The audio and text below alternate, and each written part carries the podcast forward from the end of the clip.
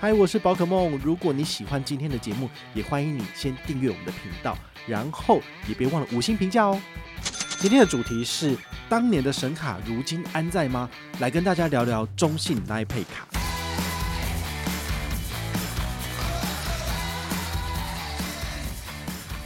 其实一直都蛮高的，就是你要刷到六十万才能够接受邀请，然后才能够去申办。那如果你是自行的卡片，中国信托的信用卡，刷到三十六万。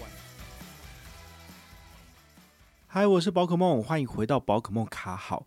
你们在使用信用卡的时候，是不是有想过一个问题？哈，就是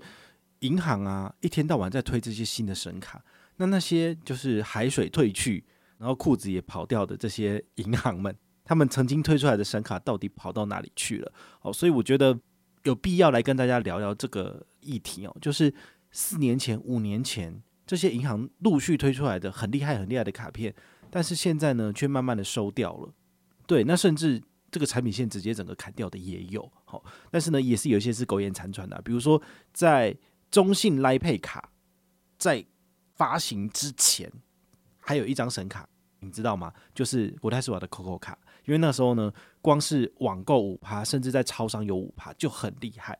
但是呢，他们也是不堪亏损，所以就开始做了很多的限制，就不好用了。那在这之后呢，就是中信 LINE Pay 卡了哈。中信 LINE Pay 卡也是我们今天要跟大家聊的主题。然后我们来看看，就是这张卡片的一些过往的辉煌历史，然后来看看说现在如果你要用它，到底要怎么用比较好。我不知道你手上是不是有一张中信 LINE Pay 卡啦，毕竟。它在二零一七年哈刚上市的时候可是叱咤风云，因为大家都有在使用 LINE Pay，但是呢从来都没有就是有一张专属的卡片，然后上面有一些很可爱的一些玩偶啊什么的，熊大啊、兔兔之类的，好，所以那个时候一发行，其实真的是风靡全家大小，然后大街小巷很多人都在讨论这张卡片，尤其是他当初还请了那个什么。朴宝剑哦，就是韩国的明星来台湾造势，那甚至在记者会上面也有讲说，我们除了十款卡面，好，这个都是 LINE Pay 可爱造型之外呢，只要刷卡满额，我们还推出顶级卡的这种黑色的类似黑卡造型的卡面，然后因因此就蔚为风潮，所有的人就是疯狂申办，所以他在第一年嘛，好像就轻松就破百万卡了。然后第二年就两百万、三百万到现在哈，所以它的确是一代神卡，真的是当之无愧啦。因为它的发卡量真的很惊人。那它在二零一七年推出来的时候，它主打的就是三趴 LINE Points 点数回馈无上限。好，你一定会觉得说这个三趴 LINE Points 点数听起来好像蛮熟悉的。没错，前两年在疫情刚开始的时候，台北富邦 J 卡呢就复制了中信代配卡的老路，它也是推出。国内三趴 LINE Points 点数回馈无上限，那这点呢，大家当然都是食髓知味啊，知道说三趴拿来买东西、刷卡累积点数真的很快很方便。好，那所以说它也是我们接下来要讨论的，就是第二张神卡。但我们今天还是把焦点聚焦在中信 LINE Pay 卡上面。好，那这个中信 LINE Pay 卡呢，它除了刷卡有回馈的话，你把它绑定在 LINE Pay 上面，好，也有一些额外的。活动回馈加码之类的，所以就会变成说很多人很喜欢去用这个产品。那后来也衍生了就是所谓的点数生态圈的问题哦，因为很多人其实办了这张卡片之后，他拿到的不是现金回馈，所以他就会开始去困惑，或者想要知道说这个银行给的点数，尤其是这种联名厂商所发行的这种行动支付的点数 LINE Points 点数，到底好不好用？好，一开始的话，他们主打的是什么？可以换贴图。你听起来就很鸟啊！就是我怎么可能刷了一堆钱，然后换到的点数，结果就只能够换贴图，超烂。可是他一开始的确是只能够换贴图最好用，所以真的是蛮鸟的。只是后续呢，它就开发了很多不同的功能，比如说你可以在 LINE Pay 的通路里面呢使用 LINE Pay，并且折抵点数。哇，那这样子就非常非常好用了。因为，呃，比如说你在大润发，你在这个家乐福，好，这个可以使用 LINE Pay 的通路或是百货公司，那你只要开启点数折抵，是不是你每一笔消费你就可以把你的点数全部抵掉了？好，所以这一点呢，就会造成它呃怎么讲，它的产品上面更好去使用了。所以后来大家的接受度越来越高的原因是这个样子。那好景不长了，因为这种就只有首年有哈，所以第二年它当然马上就降了，国内变两趴回馈无上限。好，啊，两趴其实也不错，因为那个时候也没有什么卡片能够超越它了。好，所以中国信托就是家大业大财大气粗，好，所以他有办法就是给到这么高的回馈。那时候网络上有很多人就是在探讨说，哎，到底这么高的回馈怎么来的？因为我们都知道银行啊，它所收到的刷卡手续费顶多就是一点五五趴，在一些比较小的通路上面，它可以。就是有比较大的溢价空间，所以他可以拿到两趴以上的回馈。但是在怎样，他都没有超过三趴，他的手续费永远都没有办法 cover 过他给这个消费者支出的部分嘛。所以呢，这是个谜，因为这商业机密嘛，好，没有人来跟我们讲说他会不会是，比如说跟 Visa，然后跟 l i Pay 来做对分，那每一个平台都各出一趴，所以最后就是有三趴出来。好，这个也不知道。不过呢，这个三趴的回馈的确是非常非常的吸引人。好，所以那个时候，呃，我拿到这张卡片，我的第一个目标就是我要刷到三十六万，因为我要拿到顶级卡。好，那时候其实中国信托的顶级卡还非常非常具有价值。好，它的顶级卡的取得门槛其实一直都蛮高的，就是你要刷到六十万才能够接受邀请，然后才能够去申办。那如果你是自行的卡片，中国信托的信用卡刷到三十六万也可以接受邀请这样子，所以它的门槛其实我觉得对小资主来讲一直都不简单，因为真的一个月要刷三万，那连续一年刷到三十六万才有可能接受邀请或者是申办通过。哦，一般人大概有点难去这样做，除非你有一笔钱，然后你愿意拿它来买一些保险什么的，然后你可能这种出去选六年之后你可以把本金拿回来，那还比较就是。不会吃亏，比较说得过去，对不对？不然一般人怎么可能可以刷三六万？哦，所以对比我们最近跟大家分享的台北富邦的尊誉世界卡，一年要刷三十六万，你不会觉得说，诶，其实中信的顶级卡它的要求其实也是差不多了，好，都是要刷到这样子。那甚至那个国泰世华的世界卡，居然要要求你一年刷八十万，那不是更高吗？是两张三十六万以上的金额，好，所以这个是。还蛮还蛮恐怖的，但是他们敢开出这样子的门槛，其实他们大概也知道说，有些人就是会刷卡，有些人就是有能力付钱嘛，所以他就要把这些人捞进来，当成他的潜在客户这样子。那的确捞了不少人，像我在他的这个开放申请，好像是在隔年的二月份的时候吧，我马上就要求要申请书什么的。因为他们好像是第一波会主动寄件，那我就等不及了，我就赶快打电话去说，诶，我有符合吗？啊，我有符合的话，可以给我申请书吗？然后那时候我拿到申请书，也就赶快在网络上面分享，那就办下了第一张的这个定级卡。因为那时候只有 Visa 的选择吧，好，但是它有三个卡面，一个是熊大，一个是兔兔，一个是什么都没有，像黑卡一样。好，那有些人就觉得说，我不需要那些可爱的卡面，我就选一张全黑的，当做是一张黑卡来用，好不好？好，的确是有那种。类似尊荣感的感觉，好，但事实上它的刷卡回馈其实跟普通卡片是一模一样，好，所以它只是一个往自己脸上贴金的产品，然后，但是我不得不讲，这一招行销还真的很厉害。尽管它推出来的这个东西叫做换汤不换药，东西差不多，可是就是有很多人趋之若鹜。那甚至现在我在网络上还可以看到一些一些人哦，在论坛上面零星的询问说，诶，我怎么样才可以拿到中信搭配顶级卡？然后呢，它的时程是怎么样？好，所以其实到现在一直都还是有人要去呃做刷卡，并且申请这件事情，我就觉得，嗯，这个中心这这一招真的是做对了，就是爱慕虚荣嘛。我也是爱慕虚荣的这个其中之一，这样子。那过了二零一八年之后呢，来到了二零一九年，那他们当然就是大言不惭，因为他们的推卡数已经超过两百万、三百万了，所以后来就变多少？国内一趴回馈，国内一趴回馈够惨吧？因为很多的现金回馈卡就是给一趴，那你为什么要用点数呢？对不对？现金永远是大于点数的哈，这点的话是毋庸置疑的。除非你的点数能够发挥一点大于一元的价值，那才有这个去使用它的这个价值。好，不然一般人的话，当然就是拿现金回馈卡刷就好了嘛。包括现在，其实市场上最夯，我们这边办卡最多人的也是联邦集合卡。联邦集合卡主打的是什么？就是国内两趴现金回馈无上限。光是这一点。其实大家就疯狂办了哈，因为两趴其实对他们讲就已经是很棒了。那他甚至不想要拿二点二趴的 J 卡，为什么？因为点数就是比较难用，而且它会过期。那海外的部分呢？好，其实海外大概在国内两趴的时候，他们就已经定掉，就是海外就是二点八趴都没变这样子。那到现在就是国内一趴，海外二点八趴。我想他大概也不会再改差了，因为再改下去就真的没有人要用了。好，所以他后来就变成什么叫做通路型的神卡？比如说指定通路最高有十五趴 Line Points 点数回馈，像 Hotels.com 来订房就有大概类似八五折的折扣。尤其是三年前，就是疫情刚开始那个时候，我就用 Hotels.com 的专属的页面，就是跟中信来配卡合作的专属页面去订大仓九和。那大仓九和大概三千出头吧，就一个晚上的房型，然后包含早餐。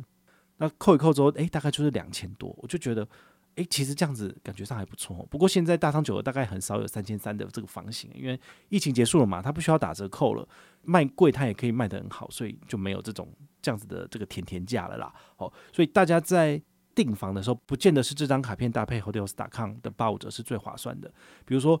国泰世华的 Cube 卡，好，它有针对 Hotels.com 来做合作，那么它一样又有自己的专属的页面，你可以登录。那登录之后呢，去查询你要的房型，那个时候多少钱，然后搭配他们的卡片，可以有十趴的折扣，然后你刷 Cube 卡还可以再有三趴回馈，再加上活动加码的三趴，那不是十六趴吗？其实也都是蛮厉害的。所以这个时候你就是要用这个无痕的浏览模式，或者是开不同的浏览器，然后呢，你去比价一下，你就会知道说，诶，到底不同的银行信用卡来搭配，到底是差在哪里？那甚至你也可以同时去比 Agoda。的不同的信用卡优惠，或者是 Hotels Combine 啊，或者是那个 Hotels.com，很多很多你都可以去做比较，所以你就会知道说哦，其实，在订房这一块真的是很累诶。你光是要找到最便宜的房型，你就不知道花多少时间去比价了。所以有时候我很懒，我就说好，我现在我要累积的是小数点，国泰世华小数点，那我就统一都用国泰世华那边的连接进去找订房。那 Agoda Hotels.com。之类都看完之后，发现诶，这个最便宜，那我就定了。通常我都是这样子做啊。你们如果有比较多时间，好，就是比较愿意花多一点时间来比各个房型的部分，那你们就可以用这种方式去做。那也别忘了，记得去他们的饭店官网或者是旅馆的官网去找找看。也许旅馆的官网少了这些叠床架屋的费用之后，直接刷反而更便宜。好，所以这个是大家要去做比价的，我就没有办法跟你讲说，哦，用哪一个方式一定是最便宜。好，但是中信来配卡有这个八五折的折扣，那你们也可以参考。好，那再来呢？最近，好，这个中信来配卡在二零二三年，哦，大概是年中，哈，就五六月这段时间，他们有推出一些额外的活动，比如说日韩新泰，好，就四个国家有五趴的海外回馈。那他们其实也蛮奸诈的，因为在去年就是二零二二年的第四季十月份到十二月份的时候，那时候刚解封嘛，好，大家都可以开始飞出国了，就是回国不用再做那个 PCR 跟隔离，那大家出去就很开心了嘛。哦，从那个时候开始呢，他们就有做第一波加码，但是他们第一波加码那时候很厉害，因为就是海外五趴这四个国家没有上限，所以你怎么刷都都很多啊，回馈很多啊。但是现在就不一样，因为现在就是每个人都可以出国了，所以他们。每一张卡片给的回馈呢，就有上限了，所以这次的五趴回馈等于是说是二点八趴的基本海外回馈，再加上二点二趴的加码。但是这个呢，每一个月一个人只能拿四百五，所以你回推大概这张卡片一个月不能刷超过二零四五四元，大概就两万块钱左右。好，所以各家银行其实在抓这种海外加码回馈，其实都抓得差不多。好像我们之前有跟大家介绍过的 Cube 卡，在五六月份的日韩泰。这三个国家的加码也是抓一万五左右，你可以拿五趴，超过就没有。那中信来贝卡也是抓两万块左右，那永丰必备卡也是一样哈，就是有登录到的话呢，你的加码三趴额外给五百，所以回推大概刷个一六六六六元也是封顶了。但是你也可以想，如果你刚好是这两个月要出国的话，又是日韩泰这三个国家，你这三张卡片都带着，各刷一万五到两万块左右，是不是都可以拿到最高五趴回馈？这也是一个很聪明的做法，所以我会建议你这三张卡片你都办下来，然后出国的时候一起用。好，先从六趴用完，再换五趴。好，那五趴用完之后呢，就是再换四趴，三点五趴。好，这样子你就可以拿到最高回馈了。好，平均而言就是最高回馈这样子。如果你现在呢，呃，有开立买位数位账户，那么来扣缴中信信用卡卡费的话呢，可以再多三百刷卡金。好，所以这个也是目前有的活动。那它一直有一个。亲友推荐活动叫 MGM 哈，就是推荐人只要推荐一个人申请，不限新旧户，他就可以拿到一百点 Line Points 点数。那被推荐人上车也可以拿到五十点 Line Points 点数。好，我们之前曾经有针对这个来做一些活动之类，但是我真的发觉太多人持有中信台被卡了，所以你推的话呢，通常都推不了几个人，因为可能我的受众全部都已经有了。所以这种的话，我后来就是都是那种所谓的呃随便做，好，就是有放连接。在我们的下面的资讯栏也有放链接，你要申请你就可以申请，但是呢，呃，我们就没有再额外做活动，因为说真的，这个效益实在是太低，然后要花很多时间再去核对大家的名单，有时候这样想一想，我就觉得太懒了，我就不想做了。但是呢，有比较好的回馈，我们就会认真的做活动来回馈大家，这样子。这张卡片我觉得最棒的重点呢，就是刷三十六万可以满足你的虚荣心，然后你就可以换一张顶级卡。尤其是他为了延续这个卡片的热度，其实在二零一九啊、二零二一啊，他都有陆续推出不同的卡面。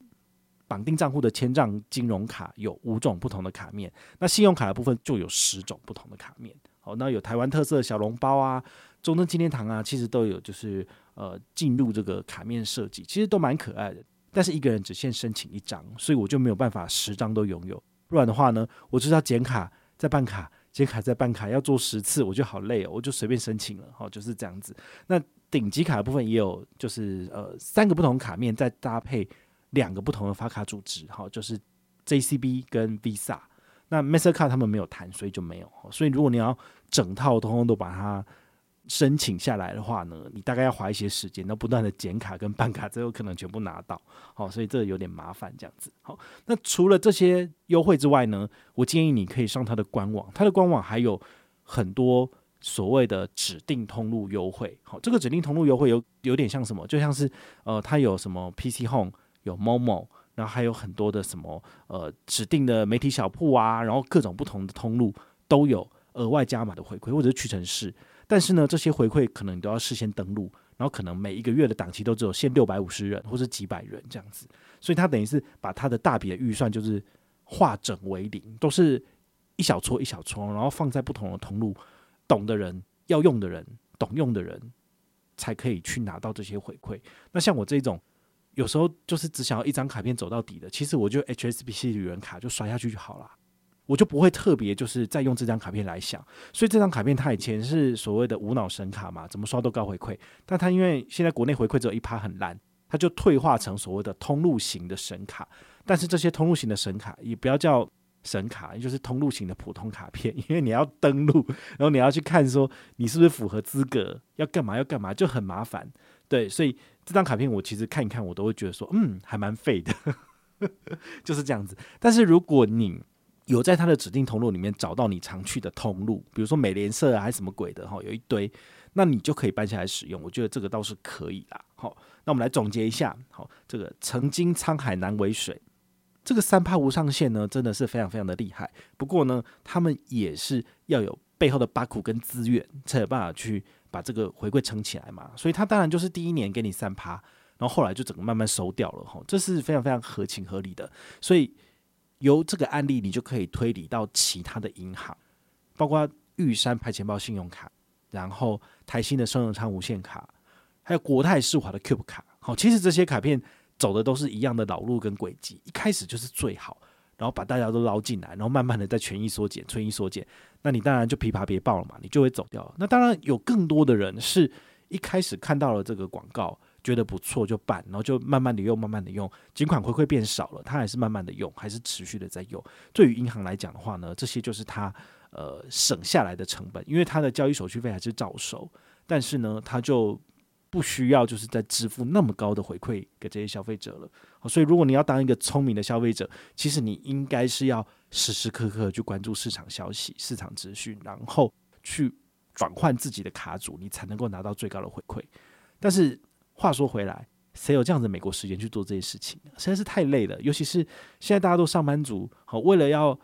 每个月拿到自己的那份薪水，就已经那么辛苦了，怎么可能下班还会就是静下心来研究这些资讯，对不对？但是耍废看剧就来不及了嘛，对不对？所以这时候你就是要做的事情很简单，就是闲暇时间听听我们的节目，或者是呃闲暇时间的时候滑滑 FB 好 IG，我的这些平台上面都有相关的资讯。那你有？找到你觉得不错或者你被打到的，你再去认真的研究一下就好了。甚至我可能每两个月、每一季、每半年就会分享一下这个排行榜的部分，你就看一看，说，诶，最近有哪些好的，你就办下来用。其实这样子反而是最省事的部分。那你就可以把你更多的时间跟精力拿来陪伴家人出去玩，做其他旅游规划，这不是也很爽吗？我觉得这基本上是比较聪明的做法。那如果你有任何的问题或任何的想法，也欢迎你就是到粉丝页私讯我，好，或者是留言，好，或者是抖内都可以，好，我们有看到的话呢，都会在做节目跟大家回报哦。我是宝可梦，我们下回再见，拜拜。